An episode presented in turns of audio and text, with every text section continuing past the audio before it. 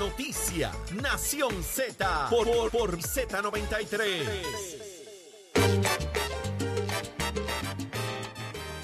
Estamos de regreso aquí en Nación Z, en la conversación. Mi nombre es el licenciado Eddie López. Y vengo con un anuncio pronto. Los compañeros han hablado de mi estilo de cabello y de rabito. Así que pronto, pronto viene un anuncio. Viene por ahí el asunto de, de los niños del CAP. Así que ah, vamos a hacer algo ahí y pronto les, les daré más detalles. Nos escuchan a través de Z93, también Mega TV y Facebook Live y también el app La Música para que puedan sintonizarnos. Mira, yo sé que se están bajando del carro, que están llevando a los nenes a la escuela, es complicado, pero no tiene excusa. Tiene las dos aplicaciones, tiene la televisión y tiene Z93, la emisora nacional de la salsa. Y como siempre tenemos nuestro panel de colaboradores donde está, se unen a esta conversación y hoy eh, está el exsecretario del Partido Popular Democrático, ex representante Carlos Bianchi y Angleró, el bachatero. Buenos días. buenos días, buenos días a ti, buenos días a todos los amigos que nos sintonizan, siempre, siempre es un placer. Y está con nosotros el ex candidato a la alcaldía de San Juan y ahora aspirante al Senado por el Partido Independentista puertorriqueño, el Senado de San Juan, el amigo Adrián González y Costa. Buenos días, Adrián. Adrián. Y a todos los que nos están escuchando. Ahora sí. Qué bueno que están conmigo en la mañana de hoy. Mucho que, que concluir para esta semana, ¿verdad? Porque han sido, muchos de estos temas han estado en desarrollo y ha ido cambiando el asunto, y más por las fechas que se aproximan para lo que va a ser los eventos electorales. Y, y decía yo temprano que, que todavía parece la, muchas de las reglas no estar claras eh, y ahí hay todavía lo del voto adelantado. eh, Tatito, de hecho, acusa de que no se ha adelantado en, en caminar en cuanto a la le- legislación para que no pase el caos de la pasada, del pasado ciclo electoral eh, y que eso se había hecho unas promesas para modificarse. Pero ante todo esto, teníamos también, siempre hay algo nuevo para cada elección, ¿verdad? Tuvimos algunos partidos que surgieron, desaparecieron, otros que todavía están por ahí. Pero este año era el asunto de los independientes. Y había una cantidad, me parece que eran cuarenta y pico de, de candidatos independientes, pero no todos llegaron a la meta para la famosa, el famoso recogido de endosos. Y todavía pudieran caerse o quizás entrar otros porque la validación se extiende por los próximos días eh, para los propósitos de la Comisión Estatal de Elecciones. Adrián, tú tuviste que, tú no tuviste que recoger endosos porque eras candidato único, ustedes el, el método, ¿verdad? Eh, alterno. Pero esa, ese, ese candidato independiente, ¿cuán difícil la tenía y la tiene para propósitos de entrar a esa papeleta, más allá del recognition factor, más allá de todo lo demás, el andamiaje que tiene, porque no tiene un partido? Entonces, eh, se dificultan muchos de los procesos. Cuéntame. Bueno, independientemente ¿verdad? De, de, de muchas cosas, Sí. eh, eh, depende de a qué estaba aspirando la persona y, eh, y eso ¿verdad? determinaba los endosos que tenía que recoger. La Por cantidad, correcto. Un candidato a, a gobernador o a comisionado residente tenía que recoger 8.000 endosos. Un candidato al Senado por acumulación tenía que recoger 1.400 aproximadamente endosos, cosa que antes era más, sobre todo en el caso de la, de la, de la gobernación, porque vota menos gente, la ley cambió. En un momento dado, un candidato independiente, que fue lo- el caso que llevó Vargas Vidal, Correcto. tenía que coger la misma cantidad de endosos que un partido para inscribirse. Y eso ha ido disminuyendo, así que en términos de cantidad, Pero tú eres candidato por un partido. ¿Te parece justo esa determinación? Que para los independientes tengan unas reglas distintas, unas cantidades distintas, solo por no tener la- el andamiaje de un partido. es que eh, lo- la cosa de los endosos es precisamente para establecer quizás un balance entre los que sí vienen apoyados por un partido que pasó por un proceso en la elección anterior. Por ejemplo, te doy un ejemplo del PIB. Este, nosotros tuvimos cuatro elecciones sin quedar inscritos y para poder tener candidatos en la próxima elección teníamos que salir a recoger en- al principio los 120 mil endosos, luego los 60 mil endosos. Así que ese era el trabajo de, de tener un partido que postulaba candidatos. Algo, algún tipo de, de mecanismo tenía que existir porque eh, o quedabas inscrito como partido o te inscribías por elecciones y eso era lo que te daba la facultad para postular candidato. Y a esos efectos, eh, Carlos Bianchi, el PIB tiene experiencia porque ellos muchas veces no quedaron inscritos y tuvieron que reinscribirse, pero fuera de, eh, sostengo la pregunta, fuera del andamiaje de partido, ¿es justo tener un set de reglas para el independiente y otro para el que corre bajo la estructura de un partido? Es que es que es justo porque porque como que son candidaturas similares. Pues si tú estás aspirando a la Cámara de Representantes por un distrito de manera independiente, tienes las mismas probabilidades que un candidato de, de, otro partido, de otro movimiento, eh, porque porque ha sido así históricamente, ¿verdad? El Partido Independentista siempre ha postulado sus candidatos eh, bajo esa bajo la insignia del PIB y nunca ha tenido problemas eh, para como recogido endoso. Cuando ha tenido problemas eh, al tener más del, del, 3% para poder quedar inscrito en ocasiones en las elecciones generales. así que lo hace igual para todos. No puede ser una ventaja para unos y para otros no. ¿verdad? Tú no puedes darle ventaja porque seas un candidato independiente, porque tienes que tener cumplir con los mismos requisitos establecidos en ley que un candidato que, que está bajo de un partido. Eso, eh, el hábito no hace al monje. Eh, por lo tanto, democracia tiene que ser así y tienes que mantener un filtro como lo es los, los endosos, porque si no, aquí fueran, bueno, en esa misma dirección. En, esa misma dirección quería ir. Evidentemente aquí hay una inversión por parte del gobierno, eh, mínimamente poner esa persona en esa papeleta y llevar a cabo un tipo de procedimiento administrativo.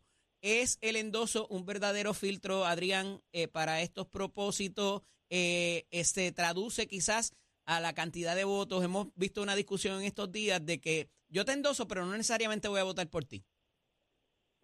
Ciertamente los endosos son un filtro y eso existe en muchos países para muchísimas cosas, sobre todo. Pero es un filtro efectivo para esa garantía de la inversión que va a hacer el Estado en esa persona. y fíjate que aquí atamos un tema con el otro. Ese es el análisis detrás de, de la controversia entre los que van a primarias y los que no. Ajá. Los que no van a primaria y se acogen al método alterno es un proceso regido por el partido con sus normas, con su con su maquinaria, con su inversión, etc. Con sus términos. No me dejen los términos fuera. ¿Cómo? No me dejen los términos fuera, fuera que hay que cumplir. pero el, el concepto del endoso, que es de lo que estamos hablando, es para que el Estado, que es el que corre las primarias, en la fecha que el Estado determinó y con los recursos del Estado, ya sea de recursos humanos de la Comisión o recursos económicos para la impresión de papeletas, la programación de la máquina, eh, no puede ser que todo el que llega diga yo quiero ser candidato y, ya. el Estado tiene que, que, que si va a correr ese proceso, que la persona goce con cierto apoyo. Lo mismo con los independientes. Imagínate que haya un candidato independiente al Senado por acumulación en cada pueblo y no se les requiere endoso. Tendríamos 78 eh, eh, candidatos independientes uno al lado del otro porque tampoco una columna de independientes. Así que eh, eh, si es un filtro. ah, que el Estado no puede establecer criterios arbitrarios y caprichosos para regular ese filtro, ese es otro tema pero ciertamente eh, es un filtro y en algunas veces... Ancholo, yo sé que es un filtro efectivo, eh, eh, sí, yo sé que es un filtro, ese es un filtro efectivo, la pregunta. Yo creo que sí. Sí, ok. Bianchi Anglero, su señoría pero, fue... Pero, pero, pero, perdóname, es un filtro efectivo para el proceso de... voy a eso, voy a eso. Tú fuiste secretario de una colectividad en un momento donde ya estaba la elección encima. Y aquí hemos visto el proceso de validación de esos endosos que ha sido cuestionado. Ayer dice la campaña de Jennifer González que allí lo que hay son empleados de Pierluisi quien está haciendo esa verificación y esa validación de esos endosos. ¿Qué tú crees? No, pero ahí está tirando un poquito de chicle la comisionada, ¿verdad? Con todo el respeto que yo le tengo. Eh, lo que yo quiero, lo que te, quería decir es que, eh, aunque sí es un filtro a la hora de, los aspirantes radicar a posiciones electivas, tampoco eh, al final del camino no va a resultar, no va a ser el resultado en voto popular porque vemos candidatos que recogen, por ejemplo, en el pasado, que los senadores de distrito tenían que coger eh, cinco mil y de acumulación cinco mil endosos, y cuando iban al proceso de primaria, pues sacaban dos mil votos. Pero tampoco te garantiza que ese endoso que tú recoges... Lo que te acabo de decir, no todo el que te endosa va a votar por ti. Correcto, así, pero, pero sí es un filtro a la hora de tú poder, ¿verdad? minimizar el impacto fiscal que pueda tener en las aspiraciones genuinas de algunos y, no tan genuinas de otros eh, que deciden radicar candidatura. Pero eso de que los empleados, eso es lo que están validando los, los endosos, bueno, eh, los partidos tienen balance, ¿verdad? Y en la elección pasada, esos mismos empleados que están en la comisión, probablemente la comisionada no le, no le molestó que estuvieran allí contando los votos ni trabajando en el ciclo electoral. Ahora le molesta por, un, conveniencia, conveniencia. política. Conveniencia política, pues ese, es el planteamiento. Creo que, creo que es peligroso dedicarle atención a esas expresiones porque esas expresiones lo que hacen es tratar de desviar el asunto del endoso fatulo. El endoso fatulo se tomó antes de llegar a la comisión, así fueron empleados del Vaticano los que lo validaron. Eh, eh, y la ilegalidad o la irregularidad estuvo antes de que... Estuvo antes de que entrara la validación. El proceso de validación no tiene absolutamente nada que ver con que una electora recibiera un aviso en su celular que acababa de endosar un candidato que, que, no endosó. Pero Adrián, yo creo que la imputación es como que algunos quizás lo dejaron pasar y otros le, y otros trajeron lo trajeron a la atención quizás. Pero es que volvemos la electora fue la que trajo el asunto. La electora no es una empleada de validaciones de Pierluisi que dijo yo yo yo recibí un, texto con una copia de un endoso mío a un candidato que yo no endosé, que tiene hasta mi firma y toda mi información como electora que es confidencial. Eso no tiene nada que ver con el proceso de validación de endoso. Eso tiene que ver con el carácter de la persona que cogió ese endoso sin, sin tener a, a, la persona autorizándolo para cogerlo, ni siquiera para firmar. están tratando de desviar la atención. Bien, y, En este caso, y en este caso es que, que, es una figura que tiene relevancia, ¿verdad? Y que, y que conoce tecnología y que le llegó un mensaje y se dio la tarea de, verificar. En este caso, la viuda de Hernández Colón, ¿verdad? Que tiene una relación estrecha con, con Pablo. Eh, ¿Cuántos más, cuántos endosos adicionales pueden estar llegando a validaciones en esa misma situación y que ya se hayan validado porque no ha habido una querella de parte de un elector eh, de que le haya llegado un mensaje de texto, porque a mí me consta en el proceso que eh, se llenaron endosos y se puso el número de teléfono y el mensaje de texto nunca llegó. ¿Verdad? Que tampoco los sistemas son tecnológicos, son perfectos. Y cuántos endosos adicionales, como los que tiene que tener la vida de Hernández Colón, habrá en, en la oficina de validaciones hoy en la Comisión de Elecciones, pues eso también sería un buen dato para verificar. Mira, el voto adelantado, yo creo que nadie pudiera argumentar que fue un éxito en, la elección pasada. Y pudieran repetirse estos, eh, estos eventos, si pudieran repetirse, les pregunto, y eh, qué se pudiera hacer con este término tan corto que queda, porque ya para la primaria ya hay unos términos que el Partido Popular Democrático ayer anuncia del 13 de abril para el adelantado y 18 de abril para el ausente. Eso es para someter la solicitud eh, y, ¿verdad? Y se, y se fijó en 60 años eh, por, por disposición de la presidenta, ya que los comisionados no se pusieron de acuerdo, para poder hacer esa solicitud. Se esperan que pudieran ser hasta 220 mil electores que pudieran solicitar ese voto adelantado. Vamos a ver esa avalancha de, de sobres que no se sabía dónde venían, que lo mezclaron en una urna. ¿Qué pudiéramos hacer para prevenir eso, Adrián? Bueno, es que el voto adelantado tiene varias categorías por ejemplo, los periodistas, los policías, todo el que trabaja el día de las elecciones pide el voto adelantado y no quiere decir que van a su casa a cogerle el botón y que va a votar por correo. El voto adelantado. Los asistentes de vuelo de las aerolíneas, no me los dejes, no me los dejes sueltos. Puede ser que votan en un día distinto a la elección general en su centro de votación o en las mismas sedes de la Comisión Estatal de Elecciones, en el edificio, en las juntas de inscripción. Eso pudiera incluso hasta minimizar el tiempo de espera en el día del evento y goza de garantías plenas porque está frente a funcionarios. El peligro es el voto a domicilio y el voto por correo. Pero desconozco qué, qué, qué, a qué tienen derecho las personas hasta 60 años para solicitar en esta directriz y si es solo para las primarias o va a aplicar también a la elección general. Dudo que vaya a aplicar a la elección general porque esos reglamentos todavía hay tiempo para aprobarlo y eso sí me consta que todavía eso no se ha aprobado. Eh, Bianchi, eh, yo creo que aquí hubo un consenso generalizado en el Partido Popular de las personas de poder y de líderes con quien he hablado, eh, que dicen aquí el Partido Popular se durmió. No enviaron las solicitudes a tiempo, no procuraron ver si se estaba haciendo de manera efectiva, eh, no se hizo el trabajo casa a casa para propender la ayuda a las personas mayores. ¿Qué podemos esperar en este ciclo? Bueno, yo espero que ya hemos aprendido la lección. ¿verdad? Que los populares hayan aprendido la lección y que se, enfoquen, ¿verdad? En, ese trabajo previo al, día del evento, que me parece tan o cual importante, porque vimos los resultados de las pasadas elecciones, ¿verdad? Y tienen muchísimos casos de que podríamos eh, discutir nuevamente, como fue el caso de Culebra, de la elección de Culebra, como fue la elección de, de Guánica, e, entre otros escaños, e, en el propio precinto eh, 2 y 3 de San Juan, 2 y 4 de San Juan, ¿verdad? Que fueron elecciones muy cerradas eh, y que y que ese voto adelantado, ese voto a domicilio tuvo un impacto. Se durmió el componente electoral, dilo como es, pues, porque pues, todo el mundo lo ha dicho. Pues, pues, acabo de decir que yo espero que hayan aprendido la lección y si no la aprendieron, pues van a tener el mismo problema que tuvieron en las elecciones pasadas. Claro, el panorama es distinto. En aquel momento estábamos en una pandemia, en unas primarias eh, que se dieron no como. Ajá, ¿y por qué el PNP lo hizo? Porque el PNP se encargó de llenar todas esas solicitudes y entregarlas a tiempo. Y el, el pues Partido Popular no. Porque, tenían porque el PNP se encargó. ¿Porque tenían qué?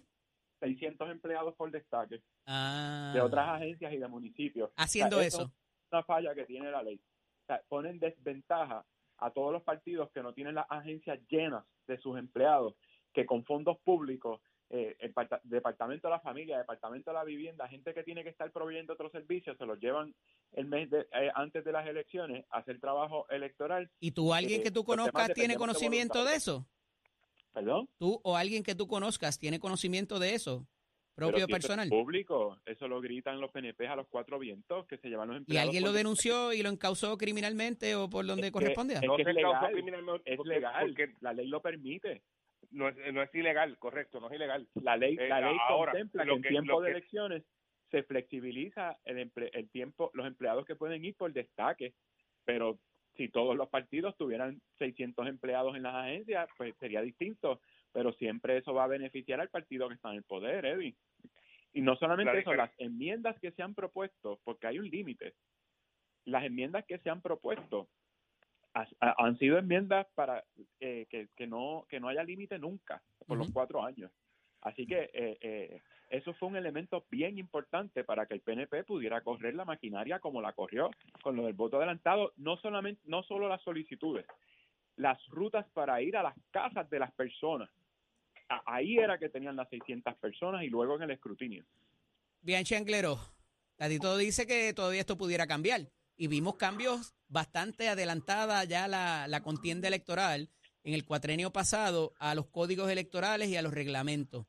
¿Tú entiendes que dado el estado, el estado de los procedimientos pudieran haber cambios significativos a ese código electoral a estas alturas? Hacer cambio en medio del ciclo electoral que ya comenzó con el proceso de la primaria eh, con cara a junio, me parece que, que no sería adecuado ni correcto, porque ya eh, los candidatos, los, los aspirantes están bajo unas condiciones eh, de la ley actual que no podría cambiarse las mitad de juego como pasó en la elección pasada. Sería cometer el mismo error y tropezar de nuevo con la misma piedra. Coincide. amigo que no. Coincide, Adrián. Sí, yo creo que ya, de hecho, la, la contestación a tu pregunta ya fue probada con una feria científica, que fueron las elecciones pasadas, que por estar cambiando las reglas del juego a cuatro meses de las Pero las cambiaron. Pero no hubo primarias, chicos.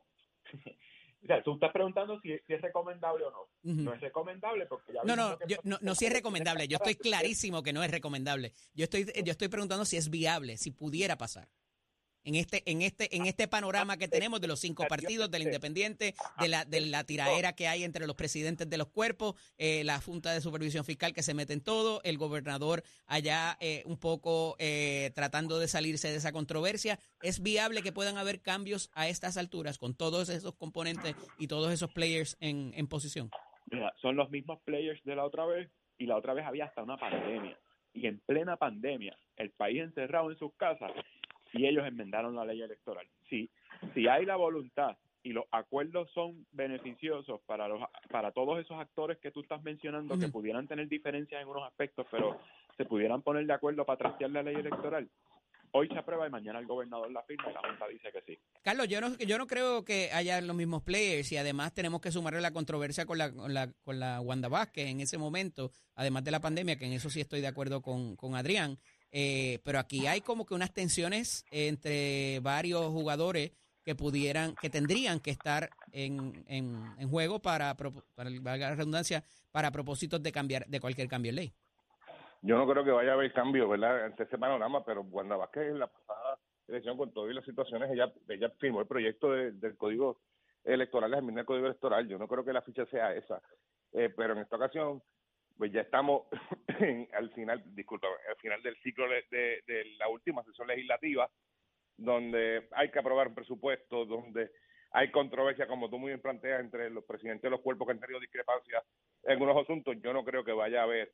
Y ya lo demostraron hace algunos algunos meses cuando se aprobaron las enmiendas, ¿verdad? Que donde el presidente Jesús Manuel Ortiz tuvo que ejercer algún, algún sitio, un, poco de liderato, ¿verdad? Ejercer liderato para conseguirse aprobar las enmiendas eh, que estaban propuestas en esa, en, ese, en esa resolución y que, bueno, pues que por, por más eh, presión que hayan, tenido los presidentes de los cuerpos, pues se aprobó sin ningún tipo de problema, pero en este momento yo no creo que vaya a haber pregunta o haya para enmendar el código en medio del, ciclo electoral. Pregunta compleja, pero necesito una respuesta rápida porque se me acaba el tiempo. Eh, ¿Cómo catalogan estas expresiones de esta semana y estas reacciones del presidente de la Cámara? Adrián. ¿En cuanto a qué? En cuanto a todo, la pelea con la judicatura, la pelea con el presidente del otro cuerpo, el asunto del presupuesto, eh, take a pick. Hay bastante. como hay poco tiempo, lo voy a describir con una palabra que es errático, como ha sido todo el cuatrienio. No hay estrategia aquí detrás, Carlos no Bianchi. claro que, la que se levante Tatito Hernández es lo que dice y el tono que usa. Bianchi. yo, yo, sí, yo, yo estoy claro que es una estrategia política, estamos en año electoral eh, y, en política... El ¿Cómo caramba le ayuda eso a él para su aspiración en, en Dorado, Gallo? En la misma las mismas eh, eh, eh ayudas que le da a Tomás Rivera Chávez llevar su estilo de su estilo que ha llevado por los pasados 12 eh, años. Eh, eso hay ah. hay gente del corazón de rollo que esperan que sus líderes hablen de esa forma, ¿verdad? Y, y, tratan de llevar el mensaje de esa manera acomodaticia, llenándole el oído a algunos, aunque le cueste votos de otro lado. Y en este caso él aspira ya no una posición de tres pueblos ni de cuatro pueblos, sino una primaria interna en un municipio, en un precinto, donde ese cuerpo popular está tratando de hablarle a ellos y decirles que el bravo de la película soy yo, eh, y yo soy el tipo de carácter, yo soy el tipo que saca la cara por la pava eh, en este precinto, y yo quiero que usted vote por mí. Mira, Ese es el mensaje. Lo quiero aquí presenciar la semana que viene para discutir un poquito y tener más tiempo, y voy a traer unas crayolas y una y unos Magic Marker para que me hagas el mapa, porque esa, esa, esa ni, ni, ni ni te la compra. Yo lo que entendí fue que, yo, lo que entendí fue que cuando Tatito sea grande quiere ser como Tomás Rivera Chat. Uy. Pues, lo que pasa es que ya están grandecitos los dos. Ahí, déjalo ahí, déjalo ahí, ya están grandecitos los dos. ahí. Un abrazo a ambos. Gracias por estar con nosotros por fin de semana. Amigo, momento de hablar de deportes. Ay, Dios mío. Estamos en la Z93, emisora nacional de la salsa. Dímelo, Tato. ¿Tú quieres, cuando tú seas grande, tú quieres ser como Tomás? No, ni como Tatito tampoco. Zumba. Vamos arriba, vamos arriba, vámonos con el deporte, que hay una cosa aquí importante que vamos a estar hablando, se acerca el béisbol AA, ya dimos unos cambios y unas cosas que van a estar pasando, ya hace tiempo hablé de poco de molestia porque el parque Carlos Ramón Borde de ya unos números de más de 5 o 7 años que desde el huracán María pues no se ha desarrollado una construcción.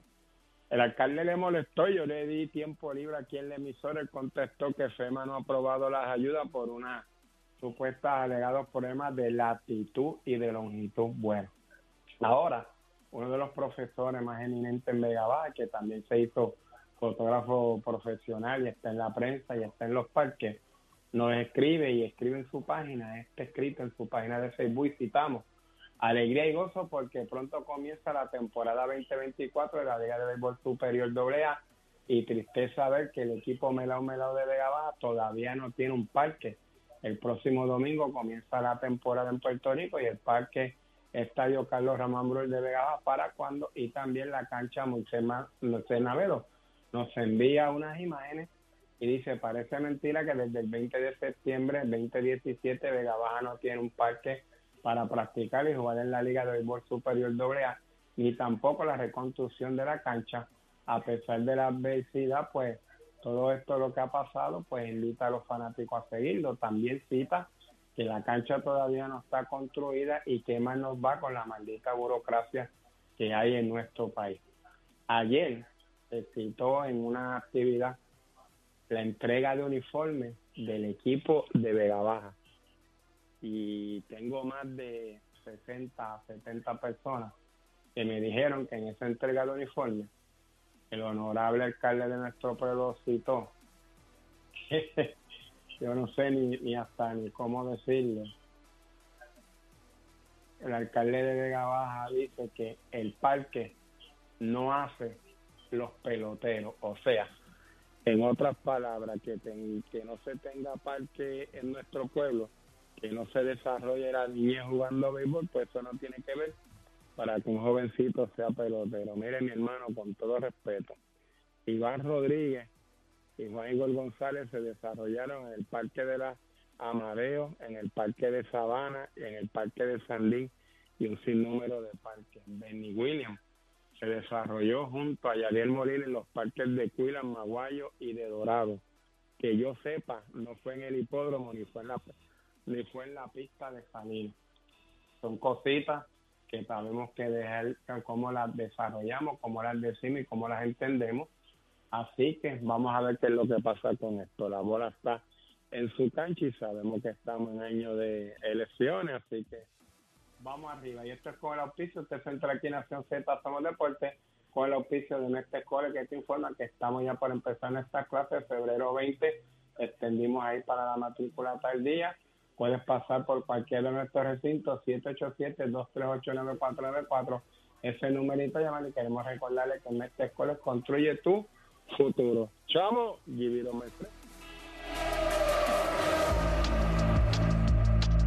Buenos días Puerto Rico, soy Emanuel Pacheco Rivera con el informe sobre el tránsito. A esta hora de la mañana continúa el atípico tapón en la mayoría de las carreteras principales del área metropolitana como la autopista José de Diego que se mantiene congestionada entre Vega Alta y Dorado y desde Toa Baja hasta el área de Puerto Nuevo. También la carretera número 2 en el cruce de la Virgencita y en Candelaria en Toa Baja y hasta Caparra en Guaynabo.